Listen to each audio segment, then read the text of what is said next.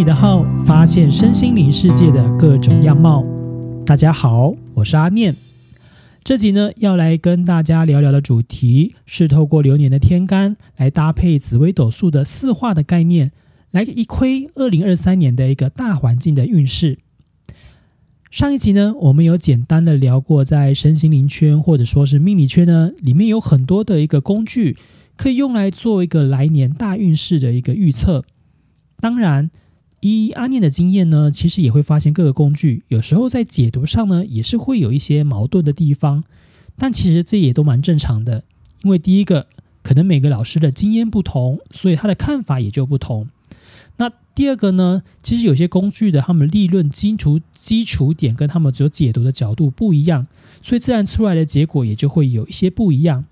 而且呢，其实我们以实际的状况来看，有很多事情的好坏其实本来就是一体两面。像是有人说财运好的时候呢，诶，反而就要担心可能是不是有财多身弱的课题，或者是有担心是不是有劫财的问题。所以到底财多是好还是不好呢？也许在每个不同的一个角度会有不同的一个解法。另外，即便是那些靠科学数据来分析的一些技术师，他们常常预测出来的结果，有时候跟实际上也是会有落差。所以呢，我觉得很多资讯，也许就是大家应该要用运用自己的智慧来判断，再来做一个思考，可能会是比较好的。那阿念自己是属于会那种多方看的人，就是我每个角度可能都会想要了解一下，然后再从中去思考自己的下一步。我觉得关键还是从这些资讯中找到如何让自己趋吉避凶的一个方式。当然，以身心老师或命理老师的角度呢，其实追求工具的的一个准确度，我觉得很重要。所以呢，有时候也会发现有很多老师可能会批判可能各个工具之间的一个效力，或者是某个老师的解读可能跟他不一样，他就会觉得他哪里有解错，或者是哪里解对。也许在这个部分的讨论可能会有蛮多的，但。阿念自己是属于就是认为，不论是哪一种工具，我觉得关键是如果它有帮助到我们，能够达到一个内省，而且从中能够找出做适合的决定，我觉得这才是重要的。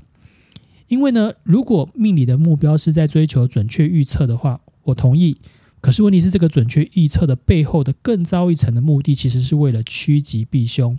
那其实从另外一个角度来看，我们不是也在一直在追求的是不准吗？所谓的不准的概念，也就是我们坏的不要发生嘛，所以坏的没有发生，那好的我们希望还要更好，诶，那是不是就跟原本的那个规划的路线就不一样了？所以就某个角度来讲，其实我们希望它是不准的，所以也许就可以从这个角度知道阿尼为什么也在练习不要太先入为主的看待每个工具，因为我觉得只要能够帮助我们思考，就算结论是我们不认同的，但我觉得这个过程只要对我们的动脑有益。我们可以去思考怎么样是我们要的，什么样是我们不要的。我觉得它帮助我们更明确的找到方向。我觉得它都是一个好的工具。那其实阿念比较怕的是，对于这些工具啊，很多可能都会采取一个比较宿命论的观点来看。那我觉得就有点失去了意义。因为如果都准了，那就代表是没有办法可以改的话，那我们干嘛还要努？我们干嘛还要努力？所以呢，其实透过工具来引发思考，我觉得这才是阿宁愿意来介绍跟分享这些工具的一些初衷。因为准与不准、有用跟没有用，从来都不是老师来说服你，而是你自己的感受。不难道不是这样子吗？所以呢，我们在重申完一些前提之后呢，今天就正式要来进入到我们的主题。那上集呢，我们有简单介绍了一个四化的概念，也知道二零二三年的癸卯年，呃，它的四化是破军化禄、巨门化权、太阴化科、贪狼化忌。所以在大环境的运势上的预测，我们会从这四颗星星原本的特质，再加上这四种催化剂，也就是禄权科技的影响，来探讨大环境中可能会有哪些状况出现。那首先。第一个我们要来聊的就是破军化禄。破军化禄呢，它在呃，应该是说破军星它本身的一个五行属水，那它常见的一个特质的关键字可能有包含破耗、变动、大破大立等。所以对于一个就是大家其实比较喜欢追求稳定跟安泰的一个氛围当中啊，这样的特质其实在古时候比较常会被认为是不好的。所以通常会被归类是算是凶星或者是吉凶参半的一颗星。但回归到现代，我们用一个更高的角度来看，其实阿念觉得很多新的特质，即便古时候认为是凶星，但是我们应该还是要回归到特质无好坏，因为特质通常都是一体两面的，它可能是你的优点，也可能是你的缺点。那即使是缺点，在对的时候也会变成优点，只是呢，这个时间点到底是什么时候，我们该用什么样的特质，这才是一个关键。那所以，我们回归到就是今年的整体的一个运势来说，如果遇到了破军，我们刚刚从的关键字来看的话，也就是说，这个变动的灵能量的一个影响其实是很大的。所以在大环境中，也许大家可能会开始思考一些创新的议题，例如说，我们在面对这几年的疫情之后，好不容易看起来有点趋缓的一个状态下，我们要如何在我们的生活中找到一个创新的方向？那特别是这个大破大立的特质。也许很多都会针对的是过往的制度当中，甚至是有些企业或产业里面，可能有一些所谓的旧俗或旧制，可能会在这个年度呢特别被拿来放大批判，甚至是或进行改革废止。那再加上呢，遇到了化禄星的一个催化，化禄星它本身的五行是属土，稍微让破军中水的能量的变动可以被克制。但如果我们来综合解读的话，也许就可以把它解读为这些被提出来的创新，可能是有被经过思考而提出的，就是我不是为了反而反，它可能是真的被想过的。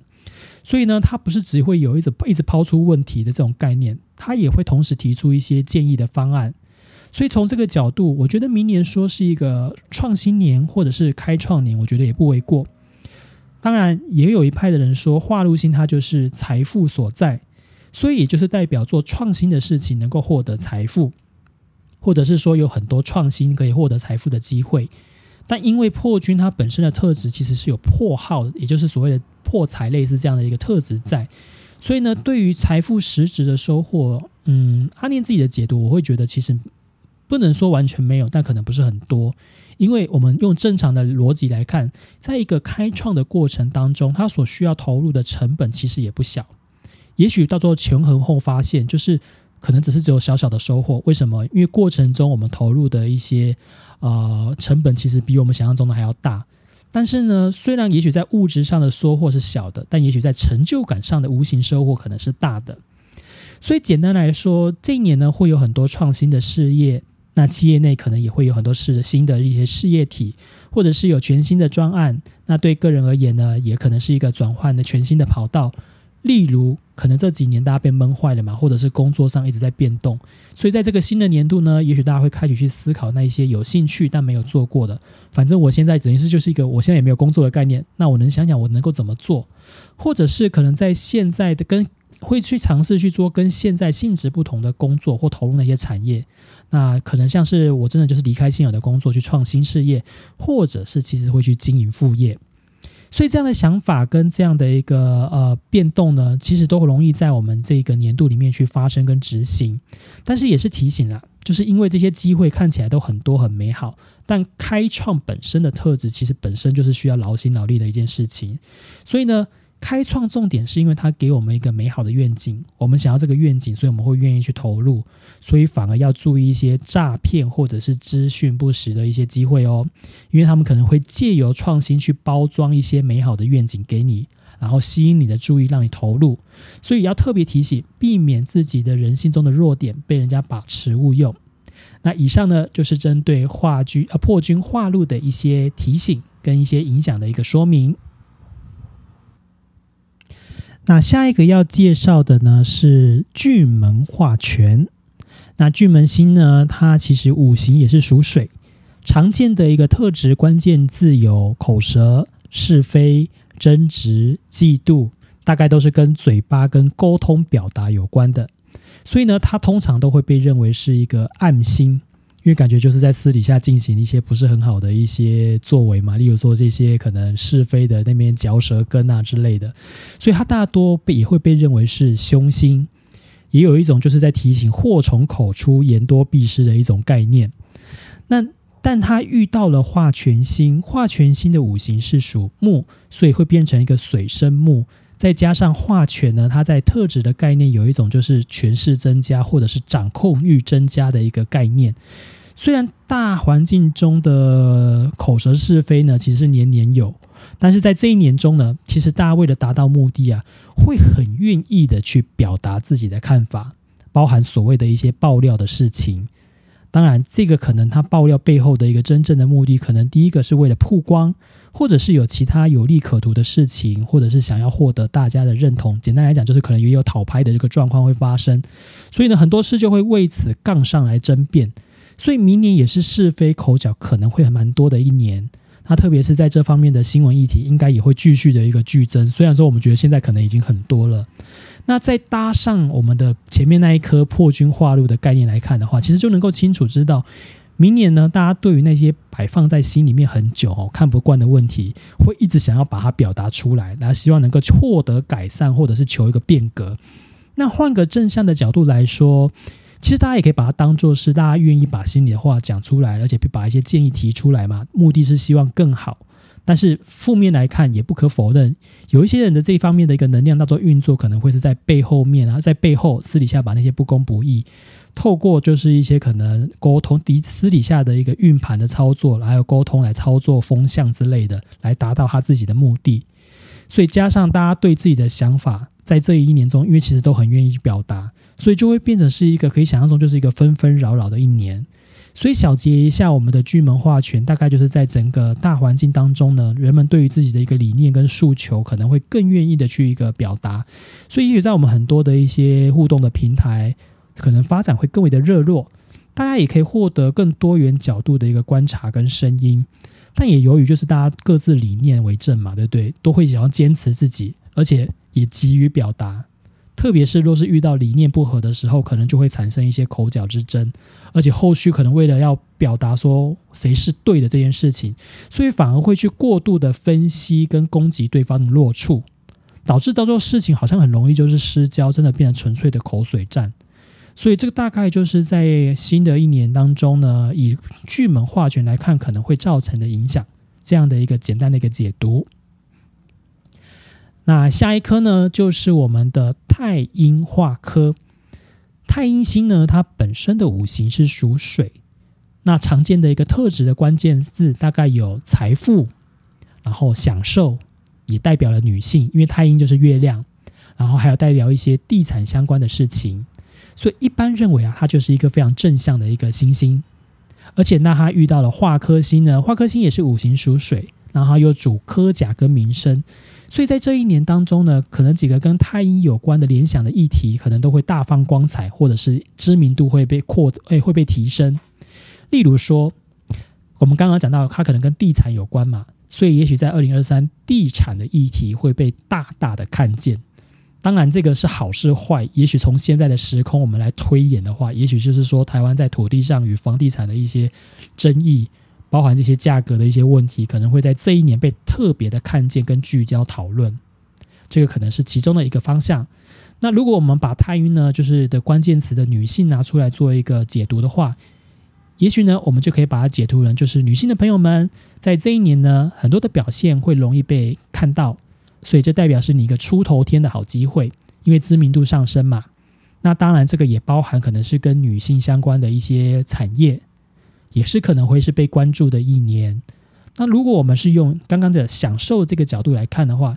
那特别是我们知道在疫情之后的一个解封，所以我们可以搭配来看享受这一件事情。也许在说的是，我们可以把它解读为就是像是餐餐饮旅游业可能相关的一些发展，会在这一年呢有特别可以赚进财富的一个机会，因为享受被看见了，也就是说人们对于享受这件事情他会更注意。也许大家苦久了，他觉得就是我存这么多钱，我还是要适时的犒赏自己，所以这样的理念跟这样的概念，可能让享受的这个议题会被特别的放大。那当然啦，我觉得可能就是对这件事情，可能对餐饮业的朋友来讲，或者是旅游业的朋友来讲，至少是一个好消息。因为阿念也知道，阿念也认识了一些朋友，其实也是这个产业里面的一些啊员工。其实这几年真的是过得非常的辛苦，甚至也是有蛮多副业去发展的。例如阿念知道一个知名的旅游业，后来也有跟我在推销，他们也有做一些什么各地名产的代购。所以你就会知道，大家其实都一直不断在思考，怎么样在这个比较辛苦的这几年的疫情影响下去找一些商机。那相信，也许二零二三年这个解封的状况开始就是变得比较好的时候，他们也会有一个复苏的机会。那当然啦，除了就是太阴可以代表是女性跟享受以外，它也可以代表是我们人内在的一个部分。当然，就是月从月亮跟太阳的概念，太阳就是我的光明面嘛，那月亮也是代表我们比较深层的一面，别人比较看不见的那一面。所以呢，也许说在二零二三年呢，大家对于身心灵或者是宗教上呢，可能也会有一种特别的追求，就是我想要往内在去寻求一个提升，啊寻求抚慰，甚至是所谓的灵性的成长。那最后一个呢，就是如果我们用第一个刚刚讲到大家可能最喜欢的一个议题的关键字，就是财富。其实呢，财富的角度来看，两个面向来分析，一个叫做从财富的知名度增加来看，我们可以解读为是，诶很多赚钱的机会被看见的。那我们再搭配到就是我们的破军化路嘛，就感觉就是有很多机会，所以大家会想尝试。但如果是从另外一个角度，也就是说。财富被看见的，也就是财露白这件事情，反而就是也在这一个年度可能也是会有潜藏的问题哦。很多人可能会不小心让自己的财富露白，然后在今年呢引来别人的觊觎，发生了一些透过一些话术来劫财的一个状况会发生，所以也是要特别的提醒。那以上呢就是针对太阴化科可能会有的状况做的一些简单的解读。那第四个，也就是最后一个，就是我们的贪狼化忌。那贪狼星它的五行是属木，但是它的木不完全是木，因为它当中还有带有水的能量。那它常见的一个特质关键字有桃花、饮食、享乐，还有偏财、博弈等。但遇到了化忌星，化忌星的五行也是属水。那在这样的催化之下，我们知道化忌星之前有介绍过，可能就是跟是非啊、灾难啊、阻碍啊有关，这些比较偏向负面的特质。所以在贪狼化忌的这一年呢，桃色问题跟金钱纠纷其实也会被凸显出来。再搭配到前面几个四化星来这样做一个研究，就会发现好像会有一些共通的问题被强化了。那当然，它这个被凸显出来的问题，因为我们知道，呃，贪狼它主要是以桃花为特别被放大的一颗星耀，所以呢，也就是说，我们在人际之间的一个互动过程啊，可能会因为一些事情被过度的放大、被解读，而延伸一些不必要的是非。例如说，有时候可能男女之间啊，你只是想说就是多好心嘛，多帮人家一下，然后一些关怀的举动，哎，也许就容易被人家误会说你是不是对我有意思。甚至是就会惹来一些不必要的一些桃花是非，然后导致这样子麻烦一直不断的上门，也会有一些看似好像不错的人来到身边，但他其实可能会是另有所图，也就是这种烂桃花之机会，其实在二零二三年是容易发生的。大家反而要提高你的智慧来看待来到身边的各个姻缘或者是各个人际关系。那在投资方面呢，也就是刚刚讲的博弈偏财的部分。在大环境当中呢，我觉得就是因为刚刚讲嘛，在破军化物当的这个时机点，其实有太多的资讯，因为大家都想创新，所以有时候跟你会分析说哪个好，哪个不好，然后我们在这一个时间点很容易就会被引起恐慌，就会你会觉得有些事情，哎呦，好像有点可怕，然后可能会发生一些过度解读的状况，导致我们在做一些判断的时候会有一些失误，而因此有所失去。